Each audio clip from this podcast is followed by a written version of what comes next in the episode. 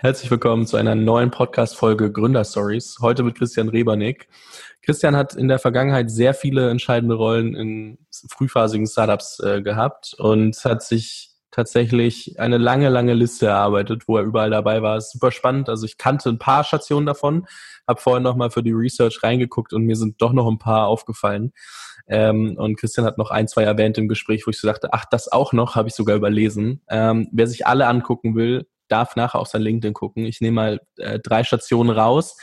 Christian war ähm, CTO bei Parship, bei N26, Co-Founder von Vivi ähm, und ist gerade bei, bei Vivi raus, macht aktuell Angel Investments äh, und ist als Advisor tätig, also sehr umtriebig. Ähm, gibt auch noch ein paar Sachen, die er aktuell nebenher macht, so dementsprechend.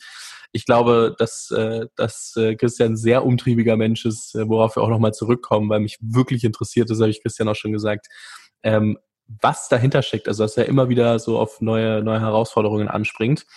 Ähm, Christian, bevor ich aber in diese ganzen thematischen Dinge reingehe, ähm, ich freue mich erstmal, dass du dabei bist, dass du dir Zeit genommen hast und ähm, herzlich willkommen im Podcast. Dankeschön, freut mich sehr hier zu sein. Hallo Arale. Jetzt habe ich dich ganz frech natürlich nur anhand von Firmen, in denen du Teil warst, ähm, beschrieben. Ähm, so, das ist ja immer nur ein ganz kleiner Teil der Wahrheit. Ähm, wie würdest du sagen, was, was fehlt, wenn man dich nur von der Business-Perspektive beschreibt? Was, was, für, was für ein Typ Mensch bist du und was habe ich vielleicht, äh, was kann ich gar nicht wissen, weil wir uns nicht gut kennen? ähm, also ich grundsätzlich, man hört es in der Sprache manchmal auch. Ich komme eigentlich aus Österreich, äh, komme aus bin in Wien aufgewachsen, äh, bin dann über Hamburg nach Berlin gekommen und äh, wohne jetzt hier äh, habe mittlerweile drei Kinder, auch so eine eigene Erfahrung, äh, als Gründer tätig zu sein und gleichzeitig Kinder zu haben. Ähm, und die sind mir natürlich sehr wichtig und freue mich da, äh, mit denen auch wirklich viel Zeit zu verbringen. Ähm, habe in Wien äh, eigentlich mal Wirtschaft studiert, ähm, habe mich aber mein ganzes Leben lang eigentlich für Computer und Technik interessiert, habe auch so als Kind so klassisch äh, auf den alten Commodore-Rechnern äh, Programmieren gelernt und äh, damit die Computer zerlegt, äh, was natürlich damals mit diesen doch recht teuren Geräten meine Eltern sehr gefreut hat. Äh, habe so äh, Passion auch für Technik entwickelt, habe dann aber auch gesehen, einfach, dass man damit eben viele äh, Probleme ganz gut lösen kann und äh, bin jetzt auch so des daher kommend, äh, das zieht sich so ein bisschen durch wie so einen roten Faden, äh, Probleme zu lösen, durch äh, Technologie ist so meine Passion und da eben Produkte äh, sozusagen zu entwickeln oder Geschäfte daraus zu entwickeln, die halt eben auch ähm, nachhaltig sind. Sehr, sehr spannend. Ähm, da kommen wir gleich nochmal ein bisschen, bisschen ausführlicher zu, glaube ich.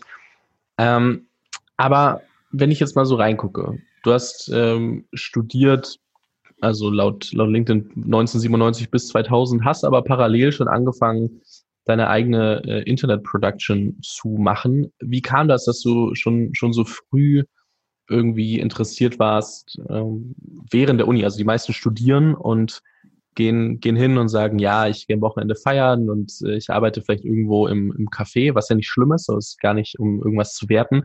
Und du hast gesagt, nee, ich, ähm, auch wenn ich gerade erst quasi anfange, mein, mein Studium zu machen, dann ähm, ich kann ja trotzdem schon mit den Kenntnissen, die ich habe, rausgehen. Also wo hast du diese Motivation oder auch dieses Selbstbewusstsein hergehabt?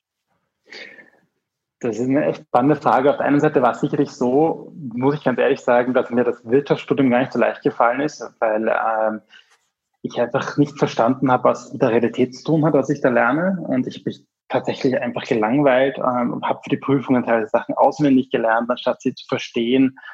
Ähm, und es war einfach ja, es hat mich einfach nicht wirklich massiv interessiert. Und dann sucht man sich halt auch seine anderen Beschäftigungen und ich habe äh, mich vorher mit Technik beschäftigt, äh, mit Sachen und habe da viel gelernt. Das hat mich auch interessiert und begeistert und äh, sind dann, ich sage jetzt mal, eher reingestolpert auch. Wir haben äh, dann begonnen zu gründen, da wir gesagt haben, sind Leute uns auch angetreten, hey, da ähm, kann ich das gar nicht sagen, was wir das erst gemacht haben. Wir haben ähm, für jemanden einen Online-Shop entwickelt. Äh, das war natürlich sehr early days. Das heißt, es war ein Erotik-Shop damals, um das ehrlich zu sein, zu sagen.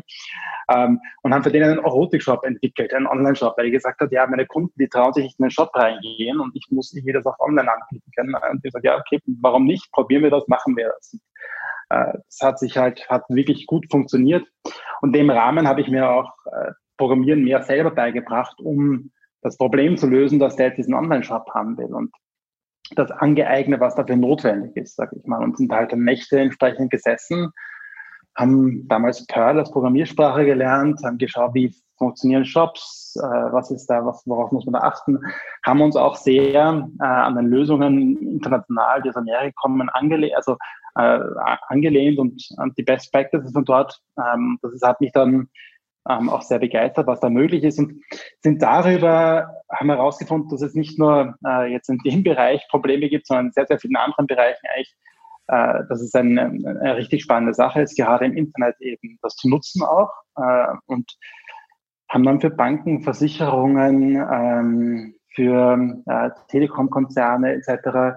Lösungen entwickelt. Äh, und das war alles während der äh, Studiumzeit und das fand einfach viel spannender, genau diese ähm, Probleme zu lösen, für die Kunden äh, tolle Lösungen zu entwickeln, als jetzt tatsächlich zu studieren. Und habe mich ein bisschen, ge hat ein bisschen gedauert, bis ich das auch eingesehen habe und das Studium wirklich abgebrochen habe tatsächlich. Ich wollte schon ähm, fragen, aber, ob du es durchgemacht ja. hast oder ob du abgebrochen hast. Nee, ich habe das abgebrochen. Ich habe erst viel später dann äh, in, in äh, Wirtschaftsinformatik äh, studiert und das nachgeholt, sage ich mal. Aber ähm, zu dem Zeitpunkt war meine volle Begeisterung und Leidenschaft einfach das genau in dem Thema wirklich diese Internetlösungen zu entwickeln. Und das war damals eben diese IFOS, die Internet uh, Production and Hosting uh, Services Firma. Sehr spannend. Du hast äh, die Firma habt ihr ja verkauft, ähm, wenn ich LinkedIn richtig deuten kann und richtig lesen kann. Und du hast danach nochmal irgendwann, also vier Jahre später, angefangen zu studieren. Mhm, genau, richtig. Ja. Wie kam es dazu? Die, das Ganze äh, war eigentlich so, dass wir diese Firma gehabt haben und äh, das war auch toll. Äh, da war aber auch zu dem Zeitpunkt eine Dotcom-Blase und wir haben da wirklich sehr, sehr viel Leidenschaft und Herzblut reingesteckt und also ich möchte gar nicht wissen, wie viele Stunden wir da pro Woche wirklich gearbeitet haben, aber so gefühlt war es sicherlich Tage und Nachten noch am Wochenende. Und mich hat das dann während Dotcom-Blase, was passiert ist, dass viele unserer Projekte, die wir da auch entwickelt haben, umgesetzt haben, die sind auch wieder gestoppt worden oder sind einfach nicht zum Erfolg geführt worden. Das habe ich persönlich auch, muss ich sagen, ein bisschen geärgert. Ja, ich, wir haben tatsächlich was Tolles gemacht und das kann man wirklich groß machen, das kann man wirklich sinnvoll nutzen auch. Ähm, aber das, dafür haben wir auch dann in den Firmen, für die wir es entwickelt haben, einfach die Teams und das Know-how gefehlt, um so eine, äh, zum Beispiel jetzt, äh, ich nehme ein Beispiel für eine, für eine Gastrosuche, Restaurantsuche, eine Restaurantsuche sicher auf den Markt zu bringen und auch äh, erfolgreich zu vermarkten. Ähm, und das war so der Punkt, wo ich gesagt habe, ich möchte das ändern. Ich möchte weggehen aus der Servicewelt und für andere Unternehmen ähm, Produkte zu entwickeln und selber Produkte entwickeln und betreiben. Das ist das, was ich dann auch tatsächlich jetzt äh, seit über 20 Jahren mache, äh, ist eben, dass ich nicht nur Services und Produkte für andere entwickle, sondern die selbst eben, äh, dann auch betreibe.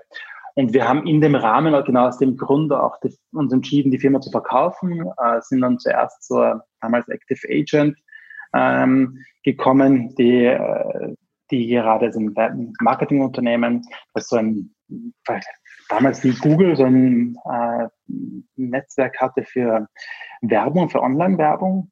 Und das war auch richtig spannend damals, auch von der, was in, in Österreich das größte war äh, und da auch äh, viel machen konnte. Und ja, äh, das hat mich dann einfach jetzt eben nachhaltig begeistert, dass es eigentlich ganz gut funktioniert und dass da viele tolle Möglichkeiten sind, es nicht nur zu entwickeln, sondern auch wirklich erfolgreich zu machen.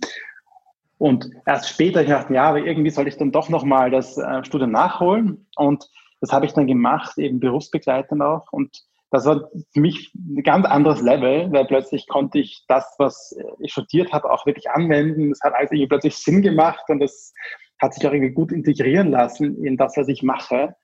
Und ich habe plötzlich Zusammenhänge erkannt. Und deswegen war das Studium dann auch wirklich, muss ich sagen, für mich leicht. Und das war aber kein Problem gute Noten zu machen, wo ich mir vorher ehrlich gesagt einfach schwer getan habe. Ja, sehr spannend. Also berufsbegleitend auf der einen Seite, ähm, du warst neun Jahre bei BWin. Ähm, kennt man heute auch immer wieder. Die Werbung sieht man regelmäßig, sollte man Bundesliga oder andere Fußball-Events gucken, ähm, auf verschiedenen Plattformen, glaube ich. Dementsprechend ähm, ist jetzt auch nicht ganz, äh, ganz unbekannt. Du hast äh, parallel dazu studiert, okay, das ist spannend, ähm, also berufsbegleitend. Und du sagst wirklich, also das finde ich jetzt spannend, weil, weil ich das äh, von vielen gehört habe, dass es immer ein bisschen schwierig ist, auch so ein Wirtschaftsinformatikstudium etc. Äh, anzuwenden. Du sagst es, du konntest davon viel, viel mitnehmen und, und auch direkt anwenden?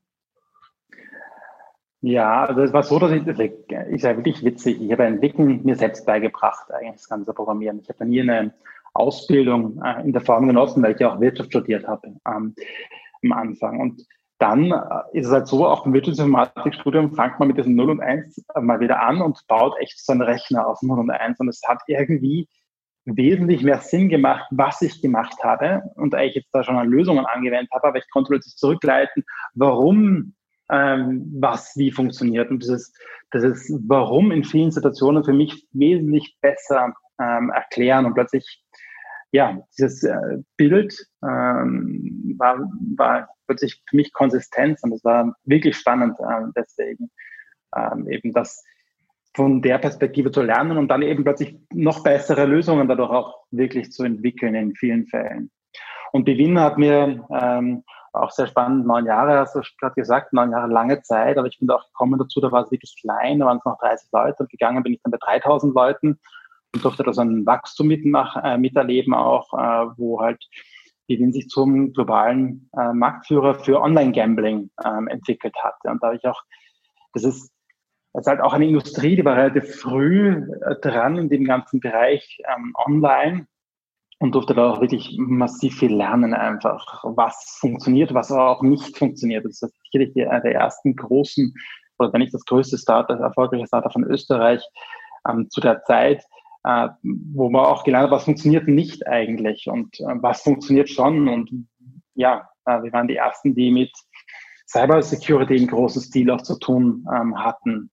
Äh, oder auch mit Skalierungseffekten, wo bei so einem Live-Spiel natürlich dann plötzlich äh, hunderte Leute, hunderttausende Leute zuschauen und das war damals noch nicht so einfach. Das Thema, was heute durch Cloud gelöst ist, so das Thema Skalierung, äh, waren damals noch echte Herausforderungen. Hm, wenn du sagst, ihr habt da, ihr habt da, ähm, du hast da viel mitgenommen. Du hast danach ja ähm, auch, also gut, in neun Jahren nimmt man definitiv viel mit, vor allem wenn man so eine Journey mitmacht. Ähm, du hast danach ja doch ähm, noch echt einige, einige spannende Rollen gemacht. Was würdest du denn sagen, sind so deine ähm, weiteren ähm, Rollen gewesen? Also welchen würdest du die, den größte ent persönliche Entwicklung zuschreiben? Also als, als Unternehmer, als als, ähm, ich nenne es mal, Entwickler, CTO, wie, oder auch als Person einfach, wie du sagst, also so, wo du persönliche Erfahrungen gemacht hast, wo würdest du sagen, was ähm, waren noch so Stationen, die man auf jeden Fall nicht, ähm, nicht jetzt unterschlagen darf? Weil wenn ich alle durchgehe, sind wir noch ein bisschen beschäftigt. Mhm. Ähm, also tatsächlich war eines, es gibt so ein paar Entscheidungspunkte eigentlich sicherlich in meinem Leben, die mich geprägt haben. Ähm, bei Bewin habe ich viel gelernt, äh, über die neun Jahre ähm, es war für mich auch ein großer Schritt, dort eben rauszugehen aus so einer großen Komfortzone, äh, wo man sich natürlich nach neun Jahren, du kennst jeden, du weißt, wie alles funktioniert, ähm, du bist Experte, du bist angesehen, ja. Das heißt, das, ist ein riesen, ich sag mal, eine riesen Wohlfühlzone, auch in der du drinnen bist. Und ähm, den Schritt zu sagen, so, äh, das ist alles gut, aber eigentlich möchte ich auch schauen, was sonst noch gibt, diesen Schritt zu machen, raus aus dieser Komfortzone zu gehen, sagen so, ich, geht, ich bin dann so Immobilien-Scout von Österreich gegangen, der hat damals 50 Leute gehabt. Also aus diesen 3000 Leute Unternehmen in 50 Mann Unternehmen ist schon ein riesiger Change, auch in der Industrie, die ich vorher nicht äh, so kannte. Ähm, und dort reinzugehen und zu sagen, hey, was heißt das eigentlich, war für mich ein großer Schritt und auch so eine Lernkurve, weil ich natürlich plötzlich von dieser ich sag mal, äh, Führungskraftrolle, die ich dann bei Bewin gehabt habe, wo ich nicht äh, Gründer war, sondern ich sage jetzt mal Mitarbeiter, auch wenn es ein äh, ich glaub, Mitarbeiter drei im Bereich ähm, so, äh, Technik war. Aber dort rauszugehen, dann Verantwortung zu übernehmen, äh, tatsächlich äh, für den Bereich, und das war eben dann das CTO für Technik, also Engineering, Rechenzentrum, aber auch den ganzen ähm, Produktbereich, war wirklich einfach ein, äh, eine spannende Sache. Und das war auch so, das habe ich dann sicherlich auch weiter öfter gemacht, ist, diesen Mut zu haben, eigentlich sich was einzulassen und auch vorher zu wissen, man weiß nicht alles. Äh, und das ist auch okay so, um sich dann aber dafür reinzuarbeiten und das auch, ich sag mal, während äh, dessen zu lernen, äh, was man braucht, eigentlich, um den Job gut zu machen. Also das ist sicherlich ein, ein Schritt, wo ich sagen kann, kann ich auch jedem ja, empfehlen, auch wenn man älter wird und eben lange mal in der Firma drin ist und doch nochmal diesen Mut zu haben auch wirklich aus dieser Komfortzone rauszugehen. Das ist das, wo aus meiner Sicht auch das Wachstum dann passieren kann, immer aus diesen Komfortzonen rauszugehen. Das kann man ja auch in einem Unternehmen natürlich machen. Aber ich glaube, das ist ganz wichtig, ist es eigentlich regelmäßig auch zu machen, ähm, aus der Komfortzone rauszugehen. Ist das dann auch ein äh, Treiber, warum du immer wieder, also wenn ich mir das so angucke, hast du ja immer so ein bis zwei Jahre Stationen gemacht. Und da interessiert mich, hast du, also nach BWin, nicht, äh, nicht, äh, nicht falsch verstehen, aber hast du da irgendwie das Interesse gehabt, okay, jetzt kommt was Neues? Hast du das Gefühl gehabt, deine Aufgabe war erledigt? Woran hast du gemessen, wann es Zeit war, ähm, dir was Neues, ähm, oder woran hast du entschieden, wann es Zeit war, dir was Neues anzuschauen? Das hängt wirklich von der ähm, Position ab. Grundsätzlich plant man das ja nicht vorher und sagt so, ich bin jetzt da mit dem Unternehmen nur für eine gewisse Zeit, sondern das waren schon längerfristige Commitments und manchmal, äh, wie du sagst, ist es halt kurzfristiger einfach und passt halt nicht aus welchem Grund auch immer. Ja. Und das sind sehr unterschiedliche Themen. Ähm, das Beispiel Parship aufzugreifen, was äh, ich wirklich persönlich spannend finde, einfach weil, es, weil ich dort auch viel über Beziehungen gelernt habe, äh, zwischenmenschliche Beziehungen, weil es darum geht halt eben bei Parship äh, langfristige Bezie also Beziehungen auch langfristig erfolgreich zu machen, äh, im Unterschied zu Dating, wo es einfach darum geht, Leute kennenzulernen. Und ich finde die, äh, die Gedanken, die Herr Dr. Schmaler, das ist einer der Gründer von Parship, aber auch der den, das Prinzip hinter Parship ähm, erfunden hat, sage ich mal, der hat da einige, finde ich, sehr spannende Ansätze da drinnen. Ähm, und aus meiner Sicht ist es halt so, auch dass du mit jeder Beziehung, auch wenn sie jetzt beruflich ist, auch anspruchsvoller wirst und ähm, du halt vielleicht noch besser äh, weißt, was du eigentlich willst äh, in der Situation. Ja. ja, macht Sinn, macht Sinn. Ähm, so, jetzt habe ich, äh, hab ich dir davor schon gesagt, was mich am meisten interessiert, ist auch, du hast dir so viele Sachen von Anfang an angeguckt, mit aufgebaut. Ähm, was würdest du sagen, was waren die wichtigsten Grundlagen, die man, die in den ersten ein bis zwei Jahren ähm, immer gelegt habt? Also was war vielleicht, vielleicht war es ein Muster, vielleicht was ähm, halbwegs geplant und, äh, und äh, man kann es nicht, also im rückblickend, ne, also ist ja klassisches Steve Jobs Zitat, connecting the dots backwards is always easy. Aber was würdest du sagen, sind so Grundpfeiler, die man in den ersten zwei Jahren legen kann und sollte und vielleicht auch muss, um sich für zukünftigen Erfolg aufzustellen als Firma?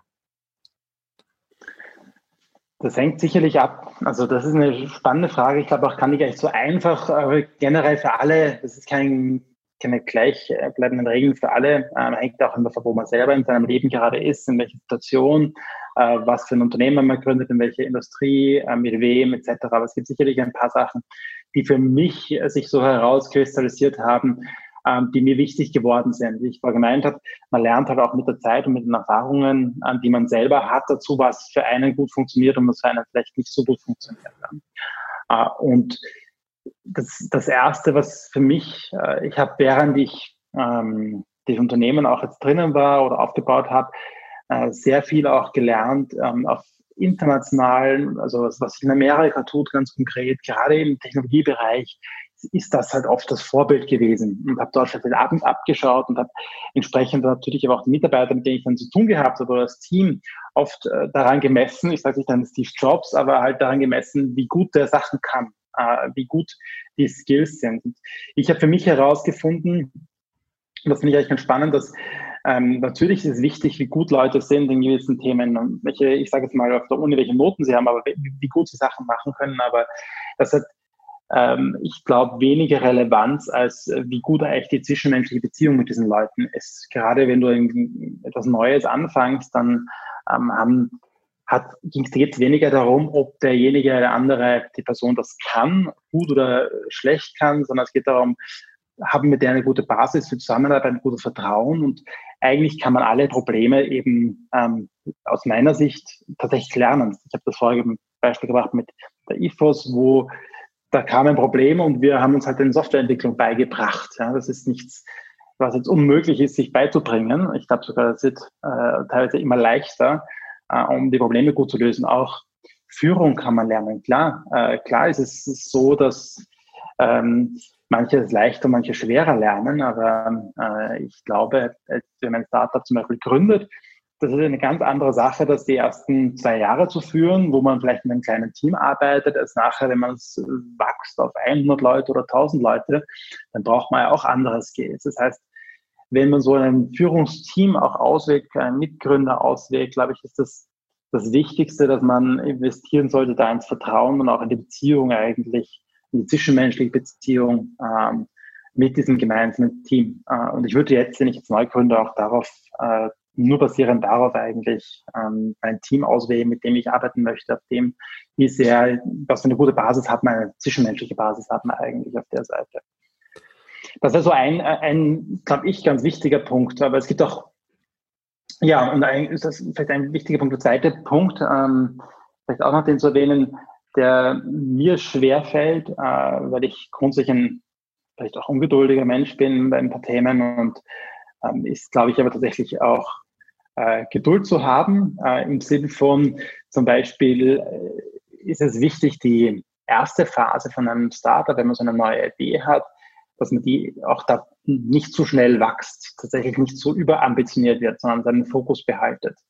Äh, und das Thema Fokus und, sage ich mal, mit auch mit einem kleinen Team diesen, dieses Thema Product Market Fit zu, zu erreichen, ist ganz essentiell, ähm, weil es wird danach ja, nicht zu früh, sage ich mal, auch vielleicht zu skalieren. Ähm, Wäre so ein, ein zweiter Punkt, äh, glaube ich, der wichtig ist. Mit Product Market Fit habe ich mich in letzter Zeit immer, immer öfter ähm, beschäftigt, einfach weil ich es ein super spannendes Thema finde. Ähm, wie definierst du Product Market Fit? Also so dieses klassische, kann ich das messen? Wann entscheide ich, ob ich den habe oder nicht? Wie, wie seid ihr da vorgegangen? Also vielleicht aus verschiedenen Erfahrungen, vielleicht habt ihr da auch einfach, also hast du da auch nur eine Methode immer wieder gesehen. Aber wie würdest du sagen, entscheidet man als Firma am besten, ob man Product Market Fit hat oder nicht? Also ist es dann einfach so, dass alles so schnell wird, dass man nicht, sich nicht mehr retten kann vor äh, neuen Kunden, Arbeit etc. Oder habt ihr da andere Methoden gehabt, um das für euch ähm, zu definieren?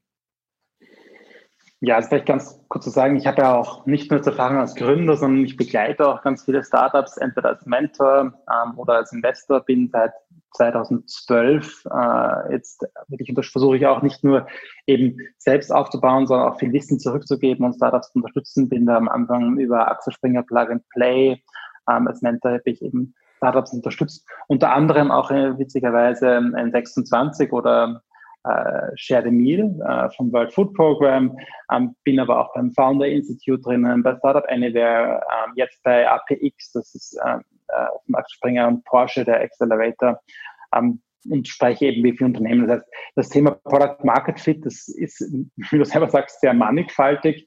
Äh, die Sicht darauf hängt auch wieder vom Case ab, wann das wirklich der Fall ist von Y, aber ich halte grundsätzlich nicht so, nicht so, ich halte viel von diesen Frameworks auch, die es da gibt. Ja. Und Y Combinator, das ist ja ein, ein Accelerator aus, aus dem Valley, der auch ganz bekannt ist, der hat eine sehr simple Regel für sich, ja, die sagen, wenn du eine Million ähm, Dollar in dem Fall äh, Umsatz hast, dann hast du so einen Product Market Fit und vorher nicht. Ja. Das ist natürlich ein radikaler Ansatz. Ähm, ein anderer Ansatz wäre, dass wenn du sagst, du hast ähm, auf der, du hast eigentlich Kunden, äh, die dein Produkt quasi ähm, lieben und wirklich weiterempfehlen. Äh, das ist etwas, wo du sagst, hey, äh, das ist das, und dafür auch bereit sind, dem Geld zu zahlen. Das ist schon eine frühere Version von Product Market Fit potenziell. Ja. Ähm, das ist nicht so, un, nicht so unrelevant, das doch zu erkennen, gerade aus Investorensicht, weil eine Million, eine Million Euro Umsatz zu erhalten ist äh, manchmal nicht so einfach natürlich. Ähm, zum Beispiel auch in der Bereich Health, wo ich, äh, der mich sehr interessiert. Äh, da gibt es auch frühere Indikatoren, die wichtig sind, das herauszufinden. Was ich auch zuletzt äh, mal gelesen habe, war von, also war die Story von Superhuman. Superhuman ist eigentlich, äh, sag ich mal, in Anführungszeichen nur ein Tool, um dir zu helfen, schneller E-Mails äh, zu bearbeiten. Aber was die gemacht haben, ist, sie haben angefangen zu messen, wie viele Menschen bei einer, also bei einer Umfrage, wie viele Menschen gesagt haben, ich kann nicht mehr ohne Superhuman leben. Also so, wie viele mhm. Menschen sagen, wenn dein Produkt nicht mehr vorhanden ist, fehlt ihnen was im Alltag.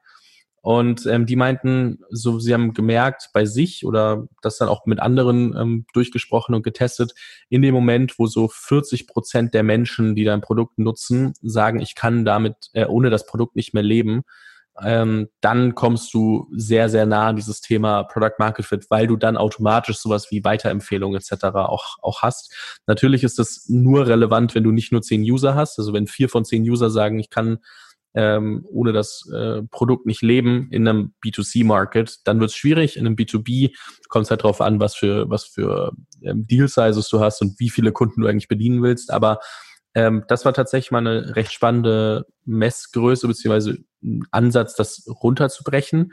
Der Artikel war ziemlich lang, das ist jetzt nur die, die klassische Kernaussage. Ich kann den auch nochmal in der Beschreibung verlinken. Aber fand ich tatsächlich ziemlich interessant, weil, wie gesagt, das ist, also Frameworks zu finden, um dieses Thema anzugehen, ist schon, schon sehr wichtig, weil du musst ja irgendwie damit umgehen und, und verstehen, wann es soweit ist. Ja, ich bin äh, total spannend. Wie gesagt, es ist schon, zeigt schon ganz gut auf. Es ist nicht äh, schwarz oder weiß. Es gibt nicht nur einen Indikator, sondern es gibt mehrere. Äh, da muss man für sich auch den richtigen finden, woran man das erkennt.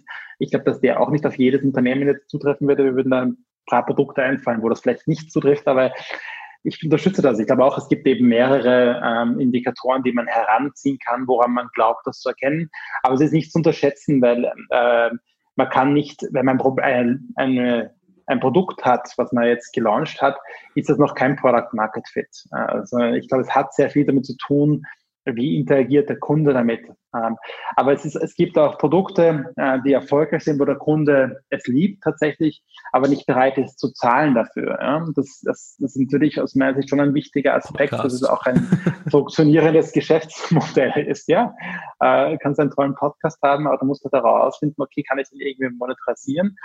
weil erst dann kann ich es halt zum erfolgreichen Produkt machen, weil dann kann ich auch eine, eine größere Reichweite haben und es weiterentwickeln und auch nachhaltig betreiben.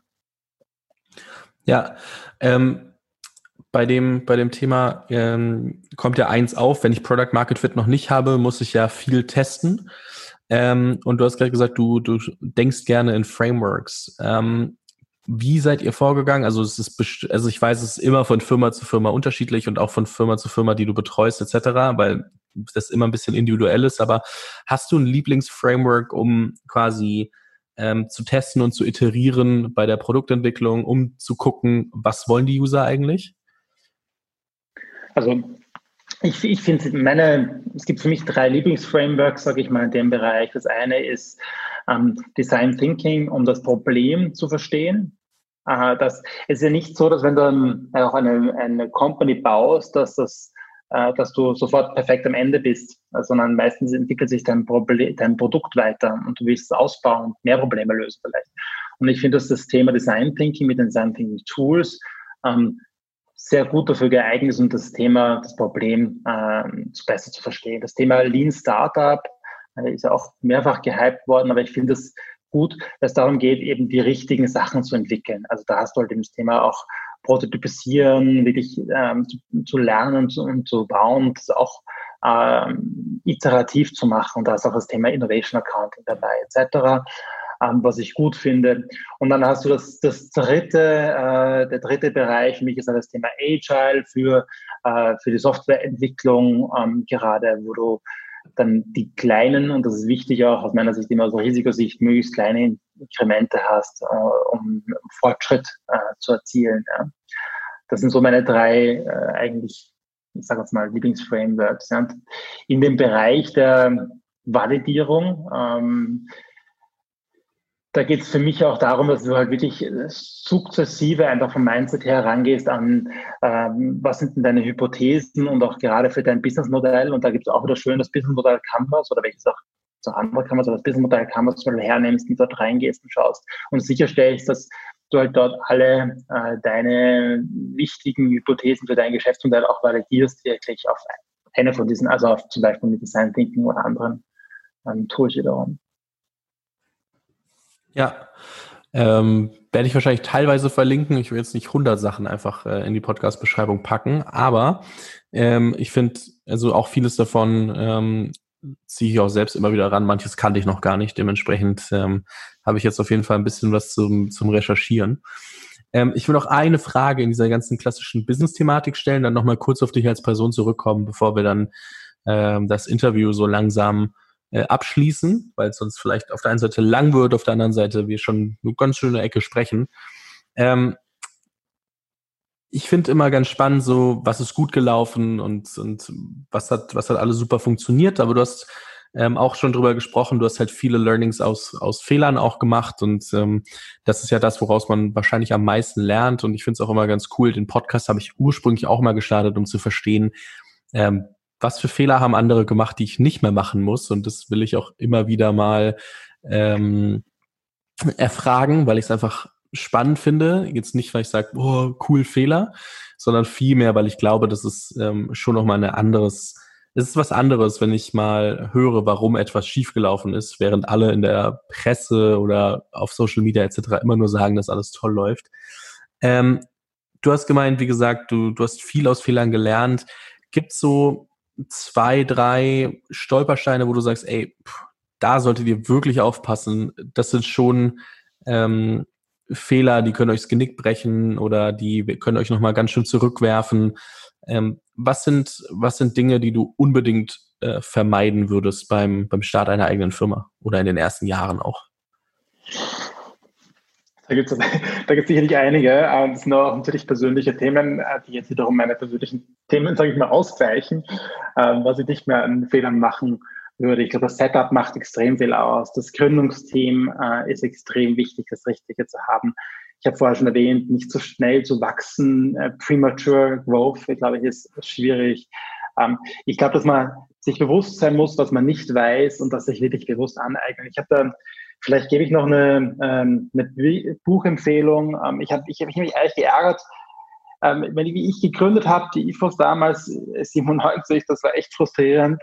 Da habe ich geschaut, wer kann mir helfen, bin zur Wirtschaftskammer in Österreich gegangen und die haben mir halt dann Formulare gegeben, wie ich eine Firma gründe. Ja, das ist nicht das, was mir wirklich geholfen hat, muss ich auch sagen.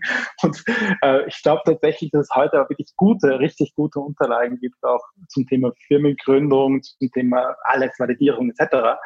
Ähm, ein spannendes Buch finde ich ähm, ist von Matt, äh, von Matt Mochery. Ähm, der hat geschrieben das Buch The Great CEO Within, also ein Tactical Guide ähm, zum Company bauen. Ja. Und der ist, das Buch aus meiner Sicht ist sehr empfehlenswert, gerade für Erstgründer, weil da ganz viele äh, der üblichen, ich weiß gar nicht, wie der richtige Weg geht. Ja. Also das Thema, wie geht's denn eigentlich? Was, was hat was funktioniert denn auch gut? Ähm, das ist einfach so, wie funktioniert Fundraising? Jetzt nicht Rocket Science, ja. Und das finde ich, hat er sehr schön auf den Punkt äh, gebracht in dem Buch. Äh, das kann ich äh, aus meiner Sicht jedem äh, wirklich ans Herz legen. Jedem zumindest, der wirklich selber auch gründet. Aber da sind gut diese Phasen beschrieben. Ähm, wenn ich neu gründe, was muss ich machen? Aber auch dann, wie organisiere ich mich selbst eigentlich als Unternehmer? Äh, da gibt es eben die viele kennen das, von Getting Things Done über Inbox Zero, über wie geht man mit Präsenz um, ähm, wie geht man mit Entscheidungsbein um, wie geht man mit seiner eigenen Energie um, wie geht man, was ist der Führung extrem wichtig, äh, um Buy-in zu kriegen, etc. Finde ich, hat er wirklich gut geschrieben und äh, macht, ist es auch relativ kurz gehalten. Also ist, man kann das auch tatsächlich ähm, lesen und das ist nicht eine gute Hands-on-Anleitung. Es gibt auch vieles Inspirierendes, aber das ist nicht eine gute Hands-on-Anleitung eigentlich so für, für äh, Unternehmensgründung. Ja? Sehr spannend, verlinke ich auf jeden Fall in der Beschreibung. Ähm, lass uns doch mal, also nochmal noch mehr auf dich als Person zurückkommen. Und zwar interessiert mich auch so ein bisschen, wir haben jetzt viel zurückgeschaut, ähm, so ein bisschen in die Zukunft zu gucken. Was sind denn deine persönlichen Ziele für die Zukunft? Also wo willst du dich hinentwickeln? Was schaust du dir gerade genauer an? Ähm, wie hast du vor, in den nächsten Monaten und, und Jahren vielleicht auch deine Zeit zu verbringen? Was mich persönlich ist, ich, im Laufe der Zeit äh, wird man, das haben wir gesagt, immer anspruchsvoller auch damit, wie man, ähm, sage ich mal, der Gesellschaft oder dem Planeten zurückgibt. Ja, ich, das ist eine Gründe, warum ich auch Mentor geworden bin, Advisor, weil ich auch was, was ich gelernt habe, auch versuchen will, eben anderen wieder zurückzugeben, anderen zu unterstützen. Deswegen versuche ich auch jetzt zu investieren, nicht irgendwie blind um, sage ich mal, das Geld zu vermehren, sondern da ist eher meine Hauptintention, wirklich, dass ich äh, Unternehmen helfen kann, aber auch ich sage mal auch den richtigen Unternehmen. Äh, gibt es ja auch die Frage immer, wohin investiert man denn Geld überhaupt? Ähm, und das, was mich momentan interessiert, ist eben, wie kann man eigentlich unseren Planeten nachhaltig wirklich äh, gut und äh, gut lebbar und erlebbar machen. Ja? Und was ist dafür auch notwendig? Äh, und was ist das, was mich momentan, muss ich sagen, bewegt äh, und auch wo ich mich mit Sicherheit jetzt nicht nur jetzt, aber auch in Zukunft mehr Zeit äh, investiere. Sehr spannend. Ähm, da bin ich. Vielleicht noch unter zwei ja. Beispiele reinzubringen. Das ist ein, mit ein Grund, warum ich jetzt bei der Green Tech Alliance ähm, mit dabei bin als Advisor. Das ist so eine, äh, eine, äh, Gruppe, sage ich mal, die äh, sich auch dem Thema wirklich äh, zusammengefunden hat, um, weil wir glauben, dass das Thema Nachhaltigkeit eben Vernetzung braucht äh, und äh, das nicht nur in Deutschland, sondern auch ein weltweites Thema ist um das Thema voranzubringen. In der Gruppe ist nicht nur Advisor drin, sondern noch Investor drin und eben Startups. Ähm, und es geht darum, dass nicht nur irgendwie bei Greenwashing im Sinn von, also betrieben wird im Sinn von, dass ich sage, ich tue so, wäre ich grün, sondern wie kann man wirklich nachhaltig eben Unternehmen gestalten, wie kann man nachhaltig auch eben investieren. Ähm, aber ich bin auch bei, jetzt zum Beispiel bei Spark Global, äh, auch ein ganz spannendes Startup einfach investiert. Ähm, die, das dreht sich um Food Waste. Das heißt, wie können wir eigentlich verhindern, dass eben Essen weggeschmissen wird? Äh, und das hilft dem Großhandel äh, dort, äh, dass eben nicht einfach Essen weggeschmissen wird, sondern dass es umverteilt wird und genutzt wird. Und das sind die spannende Themen. Da bin ich gespannt, was noch, äh, was man von dir noch hört und sieht. Also das äh, hört sich ja auf jeden Fall sehr interessant an und da gibt es, glaube ich, ähm, einiges, was da noch passieren wird. Mal gucken, was du da so für dich findest. Ähm, eine letzte Frage habe ich noch. Ähm, wir haben jetzt zwar schon einige Buchempfehlungen von dir gehört, aber das ist so ein bisschen anders, äh, die Frage. Und zwar, welches Buch hast du am öftesten verschenkt? welches Buch ich am öftesten verschenkt habe. Ähm, wahrscheinlich von, äh, ja, also es gibt zwei Bücher, die ich oft verschenkt habe. Das eine, was, was ich richtig gut finde, ist Atomic Habits von James Clear. Äh, da geht es darum, dass man eben wunderbar sind, nicht von heute auf morgen, sondern es ist eben jeden, jeden Tag ein Prozent besser, einen größeren Impact als einmal irgendwo 50 Prozent, ähm, weil es einfach nachhaltiger ist. Und das Zweite, was ich, was ich gut finde und auch oft verschenkt habe, ist gerade in unserem Bereich der Innovation wichtig war, war von äh, Google Ventures das Buch Sprint. Da geht es eben genau um diese Design Sprints äh, und Design Thinking Tools. Ähm, Google hat da, glaube ich, auch ganz tolle Frameworks einfach entwickelt und ähm, gute und sehr einfach verständliche Konzepte. Scheint auf jeden Fall, als ob sie ein bisschen weitergebracht hätte. Also ganz schlecht stehen die ja nicht da heutzutage.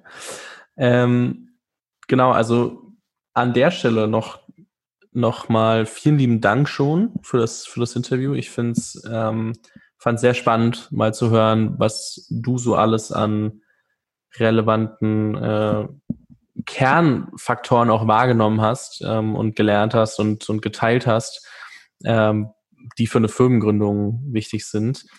Ähm, wenn ich mir mehr von dir angucken möchte als Hörer, weil ich meine, so ein Interview gibt ja immer nur einen kleinen Einblick ähm, und ich glaube, ähm, es entwickelt sich immer ein gewisses Interesse für die Person, die noch mehr ja macht, als nur mal eine Stunde in einem Interview zu reden. Wo, wo gehe ich dann am besten hin? Wo gucke ich mir am ehesten was von dir an? Also ist es LinkedIn? Gibt es andere ähm, Socials, ähm, wo ich mal drauf gucken sollte ähm, oder wo ich äh, mit dir gegebenenfalls in Kontakt treten kann? Ich glaube, LinkedIn ist da die wahrscheinlich einfachste Plattform, geht genauso über Twitter. Ähm, ja. Ansonsten gibt es auch sicherlich einige Artikel, die man noch so findet und Videos online, aber ich glaube, das ist, wenn man mit Kontakt aufnehmen kann, ist vielleicht Twitter oder LinkedIn sicherlich am einfachsten. Verlinke ich auf jeden Fall auch nochmal in der Beschreibung. Christian, vielen lieben Dank dir für deine Zeit. Es hat mir sehr viel Spaß gemacht. Ähm, ich wünsche dir weiterhin viel Erfolg, viel Spaß an der ganzen, an der ganzen Sache und ähm, wie schon erwähnt, ich bin sehr gespannt, wo es, wo es sich noch hintreibt. Vielen Dank. Äh, vielen Dank für die spannende Diskussion, spannende Fragen. Ich kann nur jeden auch jetzt nochmal, ich finde es toll, was du machst, aber ich finde es auch jeden, der den Mut hat, wirklich hier selbst unter die Beine zu stellen, dazu gratulieren und ähm, ja, wenn ich unterstützen kann, wie gesagt, gerne Kontakt aufnehmen. Ähm, ich versuche wirklich hier zu helfen, äh, wo ich sinnvoll kann. Vielen Dank.